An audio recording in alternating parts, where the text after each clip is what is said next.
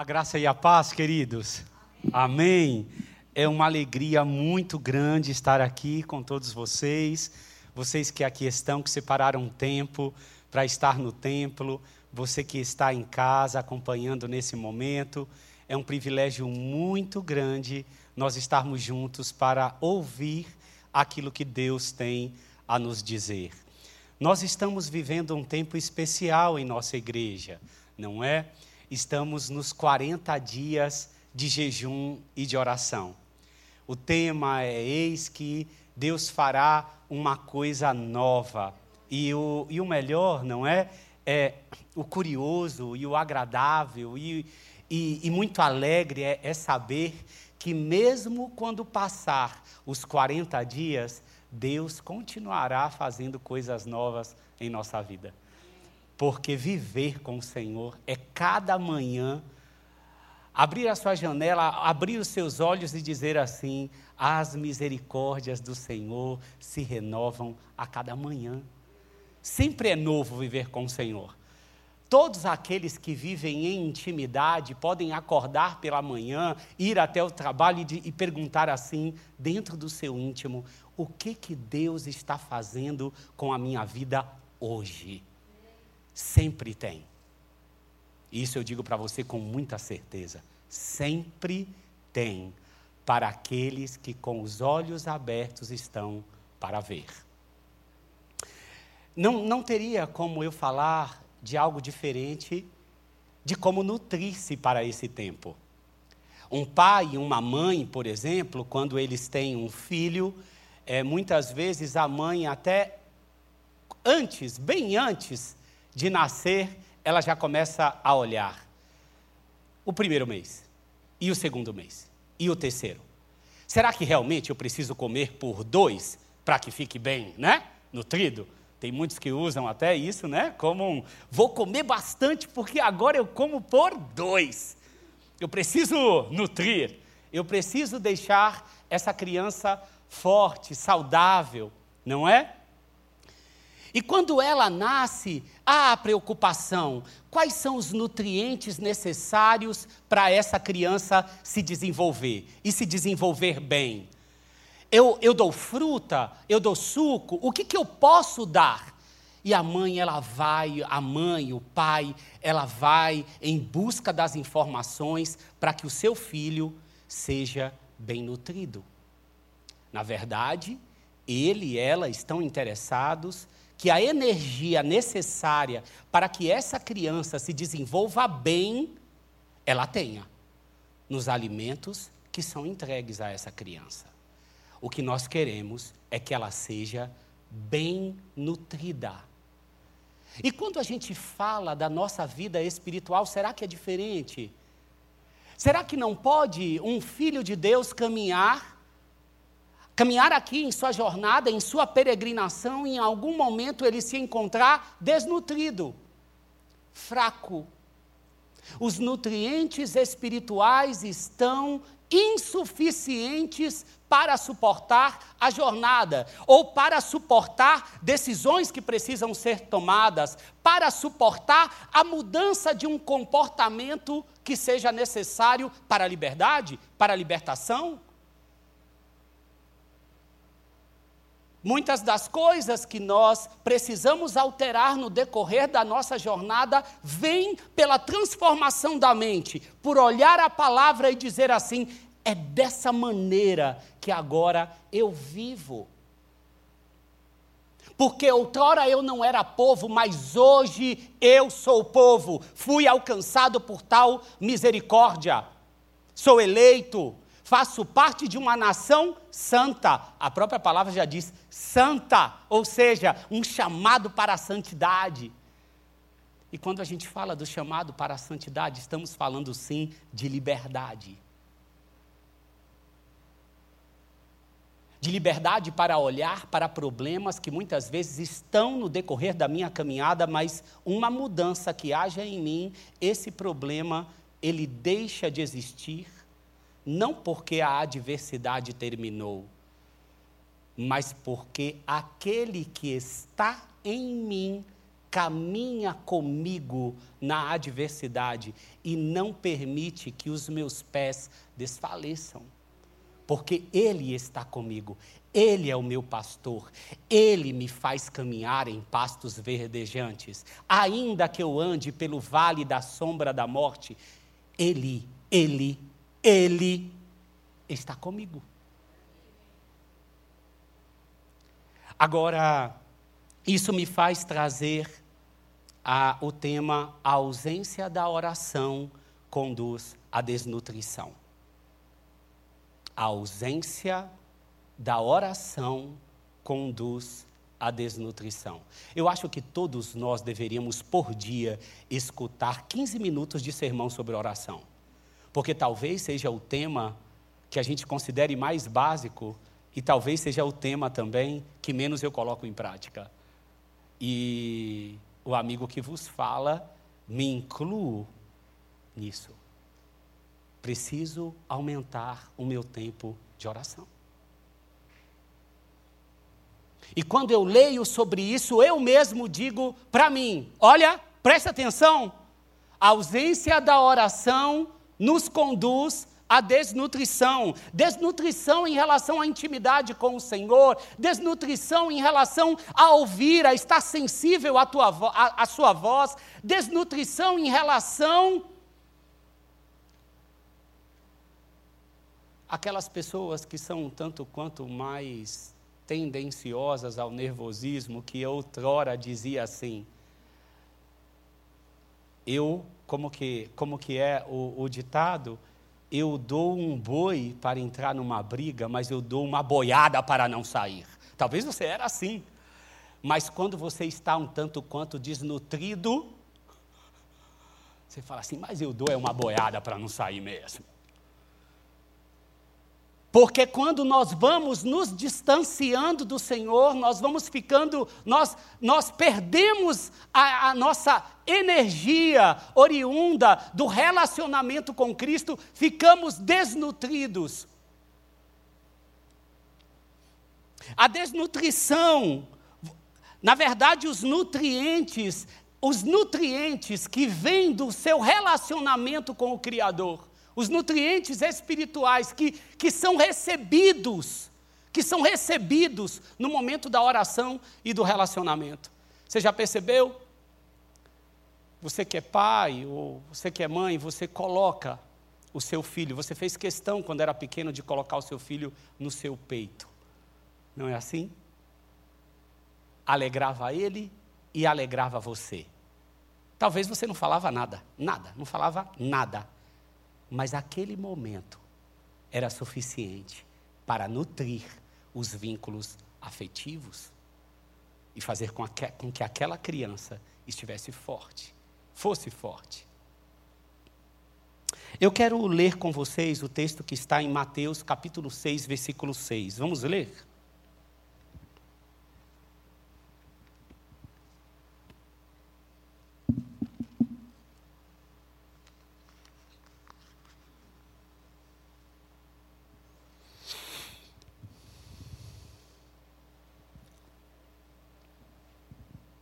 Eu vou ler um versículo antes, tá?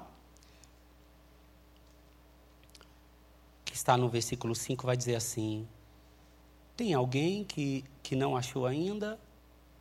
Vou esperar você achar, para a gente acompanhar juntos. Acho que estão todos, né?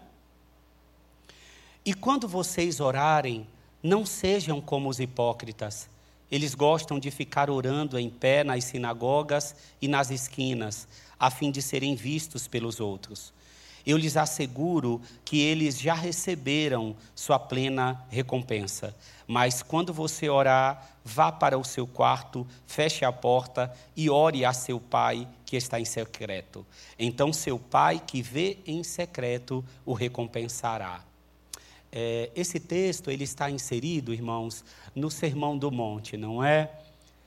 Em todo aquele sermão que a gente ao sentar na cadeira para ler, podemos nos transportar àquele instante aonde Cristo estava no monte falando com os seus discípulos. Ele estava ensinando como é que vive um cidadão dos céus, como é que vive alguém que disse sim ao reino de Deus.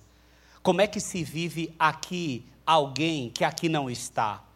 Que está ressuscitado com Cristo, porque quando ele ressuscitou, todos aqueles que estão nele ressuscitados também estão. Então, está aí o mistério. Estou aqui, mas estou lá. Não é assim? E nesse momento, Jesus está falando sobre as três piedades, não é? As três formas de piedade é, judaica. Quero dar as, as esmolas, orar e jejuar. Nós vamos nos ater a esse texto da oração. E Jesus vem trazendo agora a forma certa. Não é que isso foi eliminado. Os discípulos de Jesus deveriam continuar a fazer isso, mas a forma muda. E Jesus está dizendo aqui algo que tem a ver com o coração, tem a ver com a motivação, tem a ver com aquilo que quem está em volta muitas vezes não consegue notar, mas diante do Criador, que tudo vê, não tem como eu esconder minhas motivações. Eu posso fazer algo, não é? Eu posso fazer algo certo com a motivação errada. Quem está me vendo, quem está à minha volta está dizendo: "Nossa, que homem de Deus, que pessoa abençoada", não é? Me acheguei ali, abasteci as águas ali, por quê? Porque estava a missionária Isabel e eu, eu queria muito que no final ela dissesse: Nossa, varão, que coisa boa, abasteceu, não é? Já estava vazio há algum tempo. E aí aquilo naturalmente fez com que o meu pagamento fosse feito. O que eu estava em busca eu encontrei. Eu não estava abastecendo aquelas águas com o meu coração dizendo que os céus se descortinem ao Criador e ele veja tamanha alegria da minha vida em servi-lo, abastecendo essas águas. Não era isso que estava em meu coração, embora para todos que estavam à minha volta acharam que homem de Deus. Mas o Senhor, que santo é, sondou, sondou, e ali, reprovado naquela ação, eu fui. Porque o teu pagamento, Tarcísio, você já recebeu, tá certo? O elogio que ela te deu e que você buscava, tá pago. E é isso que o texto está dizendo. Era assim que os hipócritas faziam as suas orações. Em voz alta, se estendendo, repetindo, para que quem olhasse dissesse: Esse daí, esse daí é, é, é muito de Deus, é muito abençoado. Isso aí sabe orar. E o texto vai dizer: não, nós não buscamos aprovação humana, e no que compete a oração, Jesus vai nos ensinar. Eu lhes asseguro que eles já receberam sua plena recompensa. Isso aqui é como se tivesse assinado um recibo e pago. Não queira receber nada do reino celestial, porque o que você precisava em relação a essa ação, você já recebeu. Você não sabe o que é o relacionamento com alguém que em todo lugar está. Que quando você, aliás, não é quando você, quando nem existia, porque a Bíblia vai dizer que ele te teceu de uma maneira especial no ventre. No ventre. Isso me faz lembrar de algo que nem cérebro para pensar eu tinha ainda. E ali já estava o Criador me formando, me trazendo à existência, desenhando como seria a minha mão, como seria o meu pé, como seriam os meus olhos, como eu reagiria diante das coisas. E quando eu lembro desse Deus, eu posso pensar, Ele está em todo lugar e eu quero essa recompensa que no secreto está. Que não está diante dos homens. É muita soberania, é muita grandeza. Que Deus é esse? E eu preciso trazer à minha mente, sabe, quem é Deus, porque quando eu me prostrar diante de oração, eu não vou ter dúvida, dúvidas, que eu estou sendo ouvido, e eu não faço a mínima questão que outras pessoas vejam, porque é um relacionamento de intimidade, é um relacionamento com o meu Criador, com o meu Pai, que me chamou, que me concedeu a fé, me permitiu que eu o recebesse, me permitiu que os meus olhos o vissem, e se eu oro, e se eu oro, eu preciso crer que existe a recompensa dessa oração. Porque o texto diz: o Pai que vê em secreto te recompensará. Mas tudo está na motivação do coração. O texto vai dizer, mas quando você orar, então a gente já parte do princípio que a oração faz parte da vida do discípulo de Jesus.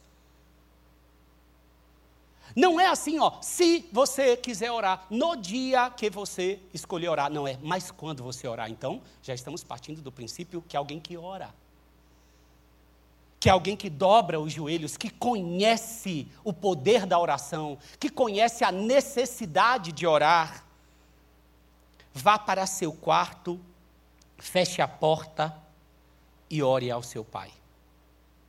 Vá para o seu quarto. E aqui o que, que está querendo dizer? Quarto, essa, essa palavra, tem a ver com um sótão, né?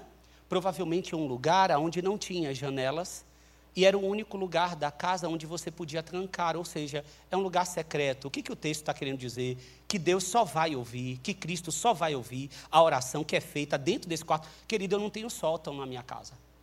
Entende? Então, assim, eu já estaria fora disso aqui. Né?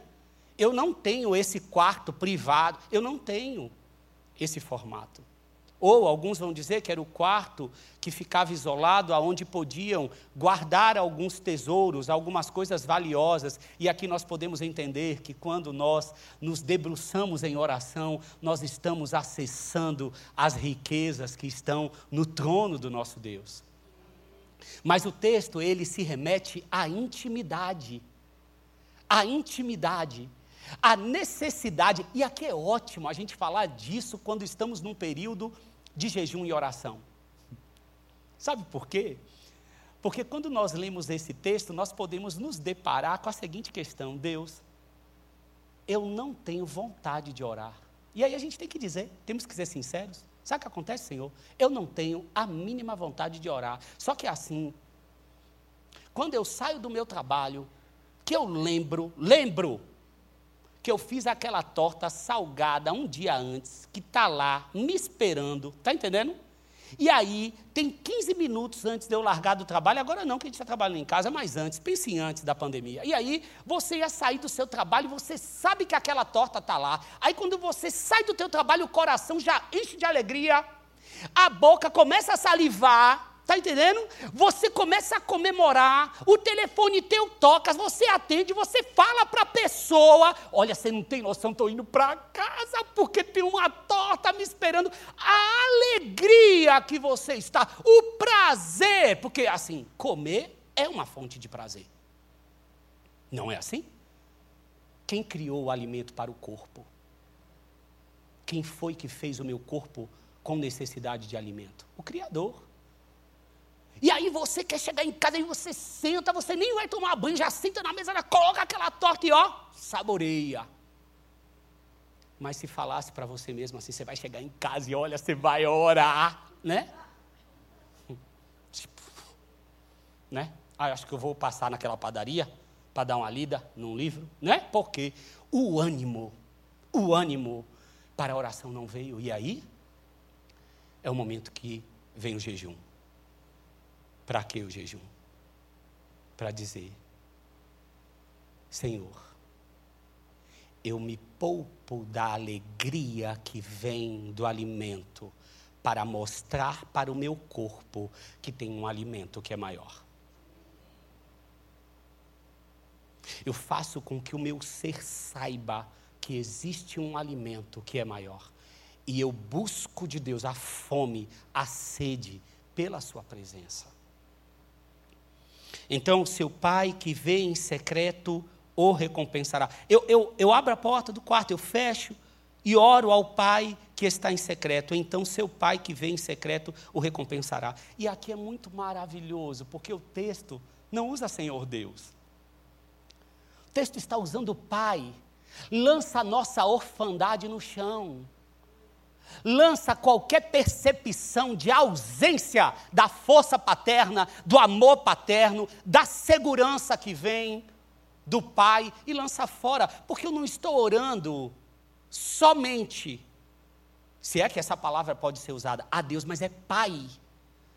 Eu me aproprio da palavra pai, que mais à frente vamos saber que não é só meu, é nosso, porque somos uma família, mas nesse momento eu me permito dizer pai. Eu venho me lançar a ti, eu venho falar contigo. A bênção de entrar na presença do Senhor, a bênção, o prazer, a alegria de entrar na presença do Senhor.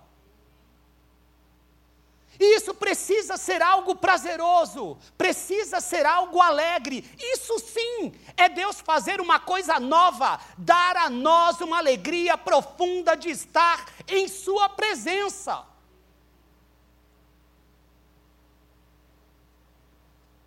É um lugar aonde ninguém pode ver E aí eu quero ler com você, eu quero, se você puder abrir, eu quero ler com você o Salmo 139. Eu gosto de trazer à nossa mente, eu quero trazer à nossa mente quem é o nosso Deus, para que o nosso coração seja incendiado pelo desejo de orar. 139, versículo 1 vai dizer assim: acompanhe, acompanhe a leitura. Senhor, tu me sondas e me conheces. O Senhor sabes, sabes quando eu me sento e quando eu me levanto. Sabes até que eu estou aqui no culto, que eu sentei. O Senhor sabe dessa aflição que está aqui no meu coração. O Senhor sabe de tudo. De longe percebes os meus pensamentos, de longe percebes aquilo que eu penso. Sabes muito bem quando trabalho e quando eu descanso. Que maravilha! Sabe quando eu vou, sabe quando eu volto, sabe se eu estou no metrô, sabe se eu estou no ônibus, sabe se eu estou na caminhada, sabe se eu volto, sabe qual o sapato que eu usei. São bem conhecidos por ti, antes mesmo que a palavra me chegue à língua, tu já a conheces inteiramente, Senhor. Aqui eu vejo por que é pai. Não precisa da minha oração para saber o que eu quero dizer, mas quer ouvir. Quer conhecer. Quer me ver aos teus pés. Quer me ver dirigindo a Ele as minhas necessidades, o que me aflige. Quer ouvir a minha adoração. Quer se relacionar comigo, porque é um Deus relacional. Quantas coisas podem ser curadas pelo simples fato de crermos nessa palavra? Tu me cercas por trás e pela frente e pões a tua mão sobre mim. Tal conhecimento é maravilhoso demais, está além do meu alcance, é tão elevado que eu não posso atingir. Por onde poderia eu escapar do teu espírito? Para onde poderia fugir da tua presença? Se eu subir aos céus, lá estás. Se eu fizer a minha cama na sepultura, também lá estás. Se eu subir com as asas da alvorada e morar na extremidade do mar, mesmo ali a tua mão direita me guiará e me susterá. Mesmo que eu diga que as trevas me encobrirão e que a luz se tornará noite ao meu redor, verei, verei que nem as trevas são escuras para ti. Mesmo que eu diga que as trevas me encobrirão, mesmo que eu diga, eu verei, eu verei que nem as trevas são escuras para ti, a noite brilhará como o dia, pois para ti as trevas são luz. Tu criaste o íntimo do meu ser e me teceste no ventre de minha mãe. Que coisa maravilhosa! Esse é o nosso Deus. Esse é o Deus que eu posso me achegar em oração, é esse que é o nosso Deus. Está presente em todos os lugares. Há uma recompensa em relação à nossa intimidade. Eu quero que nós leiamos agora Mateus capítulo 7, versículo do 9 ao 11. Vai dizer assim: Qual de vocês, se seu filho pedir pão, lhe dará uma pedra? Nós estamos, lembre que nós estamos falando de pai. Quem está escutando a nossa oração é o nosso pai. Qual de vocês, se seu filho pedir pão, lhe dará uma pedra? Ou se pedir peixe, lhe dará uma cobra? Se vocês, apesar de serem maus, sabem dar boas coisas aos seus filhos, quanto mais o Pai de vocês que está nos céus dará coisas boas aos que pedirem. Você tem dúvidas de quem é o seu Pai? Você tem dúvidas da segurança que é proporcionada por esse Deus?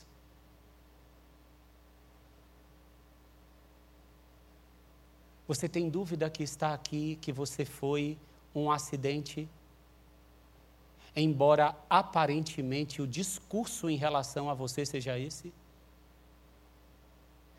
Você tem a completa visão da soberania, do governo, do controle do nosso Deus que está exposto aqui nesse texto? E a desnutrição, eu quero pegar agora esses 15 minutos com a nossa visão aberta diante desse Deus, diante desse Deus, diante desse Pai, diante dessa palavra que me chama para uma intimidade. A palavra não está dizendo que ele não ouve a oração que eu faço no metrô, no meu íntimo, e eu posso fazer. Não é só no quarto, na cozinha também, na hora que lava a louça.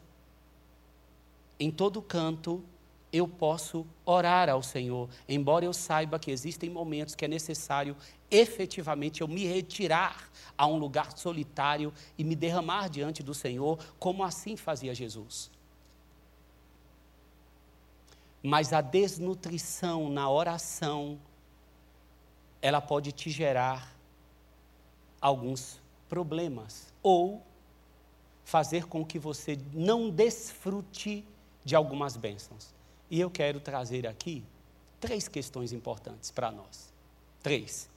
A primeira é que a ausência da oração pode gerar desnutrição em você no que concerne a mover-se pelo Espírito. Todo crente, todo aquele que está em Deus, todo aquele que está em Jesus Cristo, que tem em seu ser a morada de Deus, o Espírito de Deus. A Bíblia vai dizer que o meu corpo é templo do Espírito Santo, e eu vou repetir isso porque às vezes nós não temos a grandiosidade do que é isso. O Deus, o Criador, mora aqui.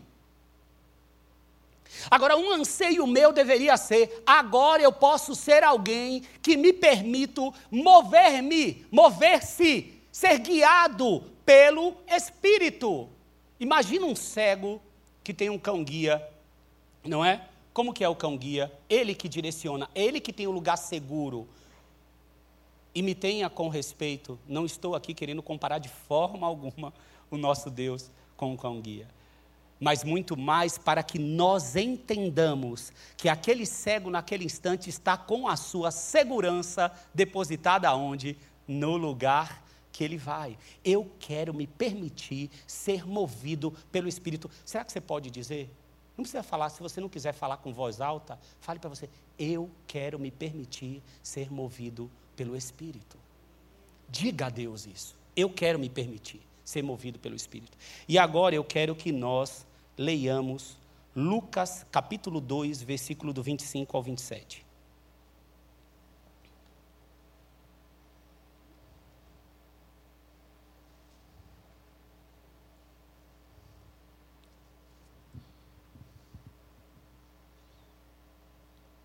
Lucas capítulo 2, do 25 ao 27. Vai dizer assim: Havia em Jerusalém um homem chamado Simeão, que era justo e piedoso e que esperava a consolação de Israel. E o Espírito Santo estava sobre ele. fora-lhe revelado pelo Espírito Santo que ele não morreria antes de ver o Cristo do Senhor. E agora, o versículo 27. Movido pelo Espírito, ele foi ao templo.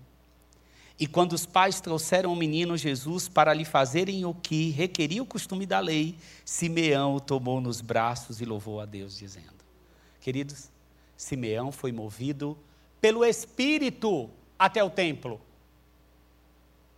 A Bíblia vai dizer que era um homem justo e piedoso, simples. Você que está aqui, José, João, Maria, entende? Você não vê escritos sobre Simeão que nos façam olhar e dizer: Nossa, meu Deus, que homem é esse? Quase nunca você vai ouvir alguém dizer assim: Qual personagem da Bíblia que você admira, que você gostaria de ser? Simeão. Não, quase nunca. Eu nunca ouvi. Você escutou, Bel? Alguém falou, eu quero ser Simeão. Mas quem era Simeão? Justo, piedoso, o Espírito estava sobre ele e ele foi movido. Você tem noção do que é isso? Você ser movido pelo Espírito, dizer assim: eu estava desempregado e movido pelo Espírito. Eu passei naquela rua, encontrei aquela pessoa e lá estava porque eu fui movido pelo Espírito. Eu não estava com os meus cabelos em pé, desesperado, ligando para Fulano, Ciclano, Beltrano e reclamando, indignado, reclamando da vida, reclamando de Deus, dizendo por que, que Deus está fazendo aquilo comigo. Não, eu estou antenado, eu estou colado com o Espírito de Deus, eu estou em intimidade e, portanto, eu consigo discernir os tempos. Houve um momento de Simeão ir até o templo. Ele tinha uma promessa, ele tinha uma promessa de que ele veria antes da morte. Mas no dia certo, no tempo certo, movido pelo Espírito, a promessa se cumpriu. E aqui, por que eu digo isso? Não por, pela bênção dele ter visto, não é pela bênção dele ter visto, embora isso seja bom, mas a bênção maior para mim desse texto é você ter a completa consciência de que você está movido pelo Espírito. Entende? Não há coisa melhor na face da terra, no mundo, do que você ter a completa convicção: estou no tempo certo, estou na igreja certa que Deus me trouxe, eu estou morando no bairro e o meu coração está em paz. Olha, eu estou casado com essa mulher. Que maravilha foi a mulher que Deus me entregou, a mãe dos meus filhos. Não tem coisa melhor do que cada coisa da sua vida você ter a completa. Eu fui movido pelo Espírito, até quando eu não sei, mas sei que intimidade eu estou. Não estou dando vazão ao pecado, eu não estou vazando, dando vazão a qualquer outra coisa, mas eu quero conhecer os teus caminhos. E é o que diz, vai dizer Paulo à igreja de Éfeso: não sejam insensatos, mas procurais conhecer qual é, procurais compreender qual é a vontade do Senhor. E eu me lembro claramente, uma vez, eu nunca, irmãos, quando eu trabalhava é, no mercado corporativo, a última empresa que eu trabalhei, eu nunca pedi as contas para ir para outra empresa, eu nunca pedi as contas sem ter uma outra coisa. Né? A, gente, a gente escuta muito isso, né? Não sai do trabalho se tu não tiver outro. Não sai do trabalho, não é assim? Então, assim, né, se Deus quiser fazer qualquer coisa diferente, a gente está empacotadinho, né, irmãos? E mover pelo, se permitir ser movido pelo Espírito, nem sempre você vai fazer as coisas como é o pacote que a gente aprende. E, e eu me lembro que eu comecei a sentir efetivamente um ímpeto de que eu deveria sair, que o meu ciclo naquele lugar estava fechado. Não vai dar para eu contar a história, o porquê disso, mas eu senti aquele ímpeto, eu não tinha todas as respostas. E, e eu comecei a me incomodar, eu falei, eu não vou fazer uma coisa dessa. Sabe quando você percebe que o que está dentro está falando, mas você está olhando as circunstâncias e, e portanto, você diz, não, não é possível, isso aqui não é verdade, é, não é, não é possível. E, e eu entendo que um dia eu saí com o carro para ir trabalhar. E aquele dia, quando eu, desde o momento que eu peguei o carro, dentro de mim, nitidamente veio a sensação: você passou do tempo. Não era hoje, no dia de hoje, não era mais para ele estar pegando esse carro e indo para esse trabalho. Eu não fiz aquilo no dia como era esperado. E eu cheguei, eu entrei no elevador. Quando eu saí do elevador, irmãos, quando eu saí do elevador, a sensação foi de uma grande vertigem. Não é assim que fala? Não é vertigem que dá? E claramente dentro do meu coração, não em voz adiva, mas assim, o seu ciclo aqui fechou. E nós, muitas vezes, provocamos saída de lugares, como eu já fiz, porque nós entendemos que ou estamos ganhando pouco, ou não gosto desse chefe que foi colocado na minha vida, sendo que ele tem sido uma lixa para você, tem trabalhado coisas que você precisa ser trabalhado. Às vezes o síndico do seu prédio desafia o seu caráter em Cristo, desafia a sua mansidão. Às vezes o seu filho desafia a sua mansidão. Mas nós, na forma da nossa reação, porque agir, irmãos, agir, você pode planejar, reagir não. Reagir, você vai reagir da maneira como efetivamente você é. E nós precisamos ser alterados dentro. Simeão se permitiu ser movido. E para ser movido no espírito, é necessário ter intimidade, é necessário orar ao Senhor. Você pode ser desnutrido desse discernimento. Você pode ser desnutrido desse entendimento. E, portanto, fazer coisas em momentos que não deve fazer. Deixar com que o seu coração seja tomado por pensamentos que não deveriam. Exemplo. Vou me permitir simplesmente mudar de casa porque eu tenho condição. Você orou, irmão?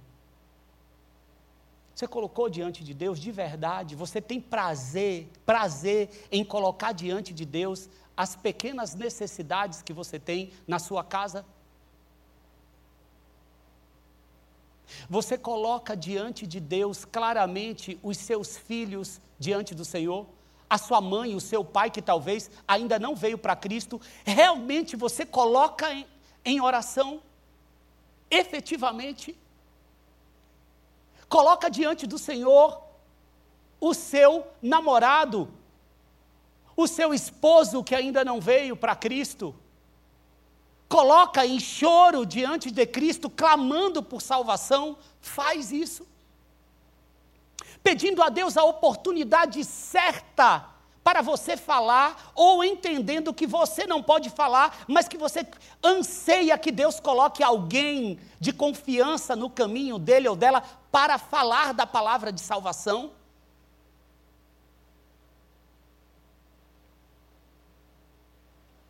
Me lembro uma vez que eu estava na.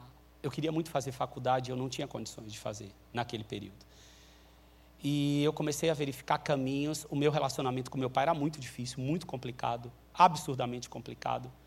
E eu lembro que eu pedi para ele me dar 100 reais para me ajudar a pagar a faculdade. Na época era 450 reais o valor da mensalidade.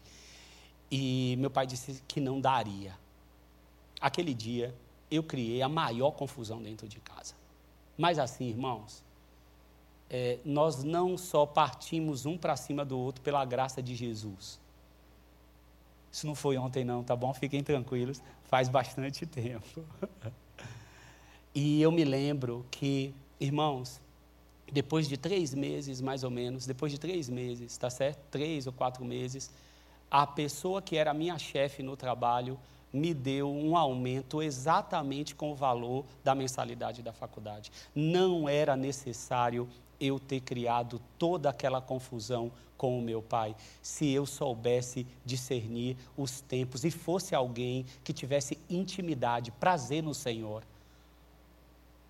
Porque mesmo que o pai não fizesse isso para comigo, não suprisse essa necessidade, não justifica a falta de mansidão, o nervosismo, a falta de apropriar-se da paz que o reino de Deus dá.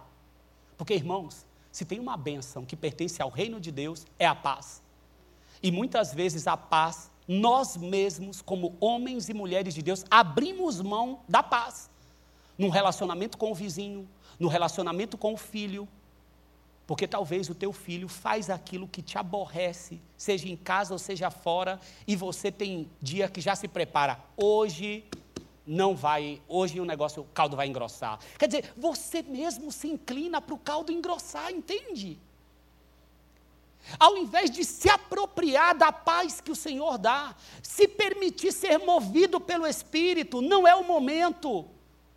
O Senhor, o Pai, a presença dEle está com você. E você percebe que quando você ora, não sei vocês irmãos, mas você começa a ter a completa convicção de que algo, algo vai acontecer para que você saiba a resposta do Senhor para você. É muito curioso, porque você começa a orar insistentemente, seja em prol de qualquer coisa, e em uma conversa, com uma, às vezes com uma pessoa estranha, com um vendedor de uma loja, tem uma palavra daquela, daquele diálogo com o vendedor da loja que parece que salta para você somente. E aquela palavra vem cravada na sua mente no seu coração que vincula a decisão que você tem que tomar, e ali você diz: é pai mesmo. Esperei o momento certo de ouvi-lo, de reconhecer a sua voz. De reconhecer a sua voz. Eu quero, é, muitas vezes, irmãos, o tempo meu está esgotando, mas eu quero que você tenha em mente que muitas vezes nós tomamos decisões precipitadas em relação até mesmo uma amizade ou um relacionamento familiar seu que está partido e não está partido há pouco tempo, já está partido há muito tempo e você não restabeleceu, mesmo estando em Cristo. Alguém que você já voltou a falar mas tem algo que precisaria ser conversado melhor para o coração curar, sabe? Sabe aquilo que você volta a falar com alguém, mas ainda está ferida porque não falaram especificamente sobre aquilo, não disse, eu fui mesmo muito grosseiro, me perdoe, e fica aquilo pulsando. Sabe isso? E parece que muitas vezes você diz assim: quer saber se não quiser mais, mais ser meu amigo? Se esse meu irmão não quiser mais falar comigo também, aí você entra na teoria do descarte, descarta. Só que não é Cristo. Cristo não é assim. E você vai se distanciando do caráter, da presença, porque você não se permite ter momentos de intimidades com Deus. Às vezes volta a fazer coisas em relação à busca da provisão, porque você não tem se apropriado da segurança do Senhor. Eu quero é, caminhar aqui para o texto de encerramento, eu queria que você abrisse, para a gente terminar, segundo Reis, capítulo 6, versículo 15. É um momento que o rei da Síria, ele tem enviado exércitos contra Israel e Eliseu vai revelando, né? Para, assim, aonde que vai vir, como que que o exército virá, e o rei da Síria se aborrece muito porque ele chega a desconfiar que alguém do exército está falando. E na verdade é o homem de Deus, é Eliseu. Né? E aí, nessa hora, o rei da Síria se enfurece e manda ir atrás do homem de Deus, que é Eliseu. Então eu quero que você leia o capítulo 6, versículo 15, que diz assim: O servo do homem de Deus levantou-se bem cedo pela manhã e quando saía, viu que uma tropa com cavalos e carros de guerra havia cercado a cidade. Então ele exclamou: Ah, meu senhor, o que faremos? O profeta respondeu: Não tenha medo. Mesmo diante daquilo, o profeta, ó, tenha medo não, querido. Ele falou assim: não tenha medo. Agora, por que que ele estava com medo? Porque não tinha a mesma sensibilidade, a mesma visão do que Deus está fazendo, porque Ele sempre está fazendo algo novo.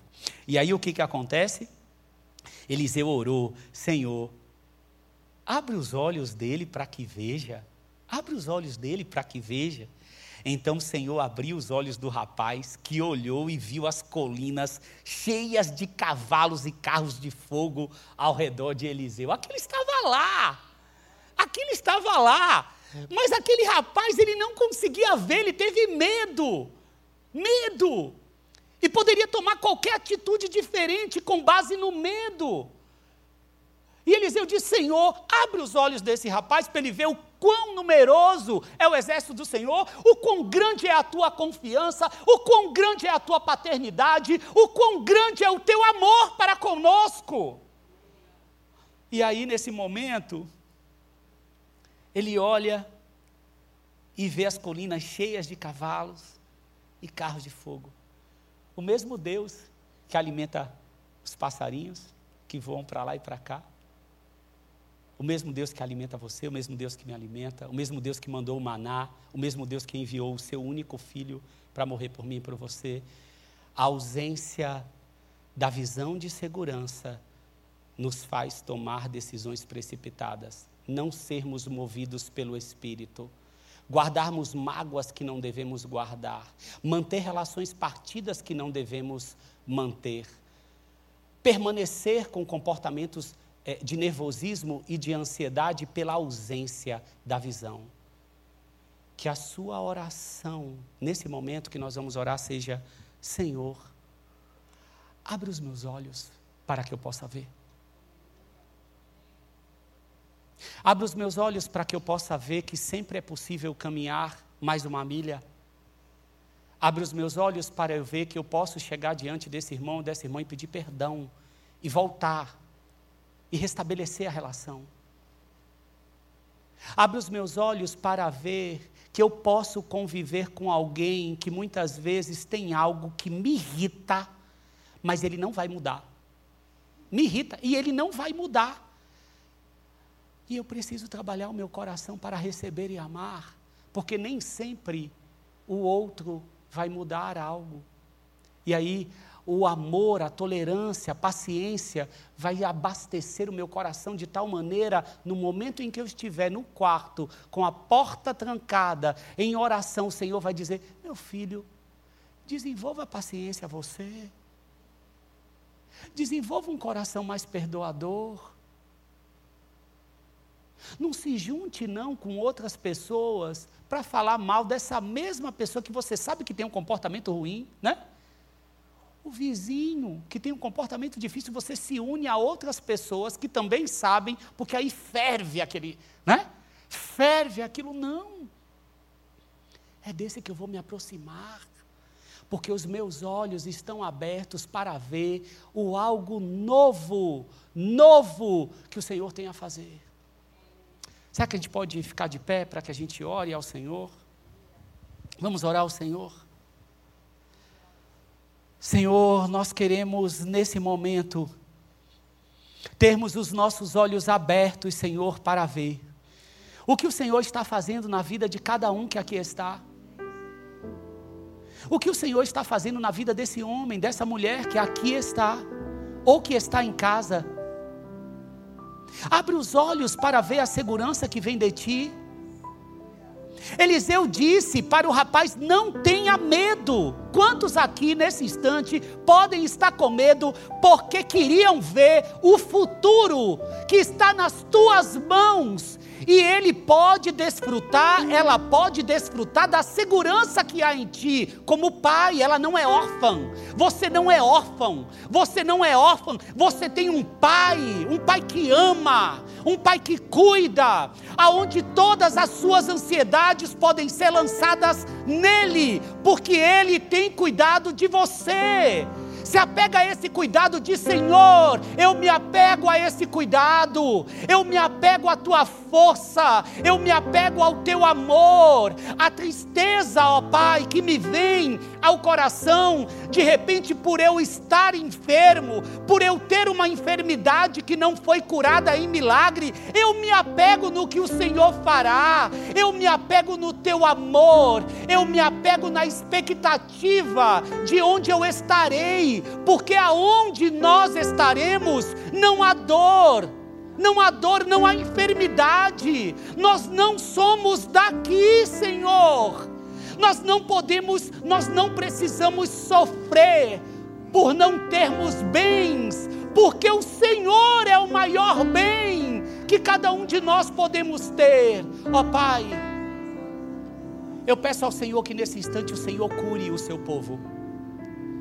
Cure no mais profundo do ser esse homem e esta mulher que aqui está, que tem uma dor emocional. Permite até agora que uma mágoa corroa, que uma tristeza corroa, o medo de, de ficar desempregado, ó Pai, em nome de Jesus. Fortalece o teu povo, desce sobre o teu povo nesse instante uma graça especial. Faça com que eles saibam, ó Deus, que eles foram tocados nesse instante de oração. Toca, Espírito de Deus. Eu clamo ao Senhor nesse instante, vai no íntimo de cada um que aqui está ou acompanha em casa, faz algo novo no coração. Renova os relacionamentos de pai com filho, de filho com pai, de filho com mãe restabelece a esperança da construção de uma família, restabelece a esperança da conversão. Se existe aqui um pai, uma mãe que tem um filho, ó Deus, que ainda está no vício, na droga, talvez mora na rua e ele já perdeu a esperança de ter esse filho nos braços, renova a esperança do seu povo. Nos traz, ó Deus, testemunhos de milagres, de milagres, milagres no coração, milagres no ver a segurança que vem de ti. Milagres, ó Pai, do prazer da oração. Eu peço ao Senhor, faça com que o seu povo nesse instante receba um desejo, uma fome, uma sede por se lançar aos teus pés. Eu declaro o teu povo nutrido, forte, firme, caminhando em direção à terra prometida sendo movidos, sendo movidos pelo Espírito, cheios de entendimento, sabedoria que do alto vem, entendimento do céu. Nós abençoamos o teu povo pela graça de Jesus. Amém. Graças a Deus. Você pode aplaudir ao Senhor, queridos. Que Deus te abençoe, derrame graça. Léo.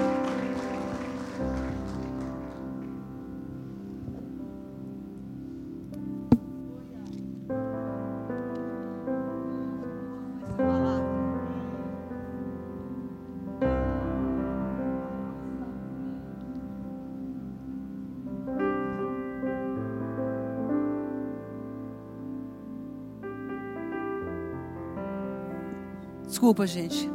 É. Pois é, né? Que palavra maravilhosa. Tá perdida? Ora.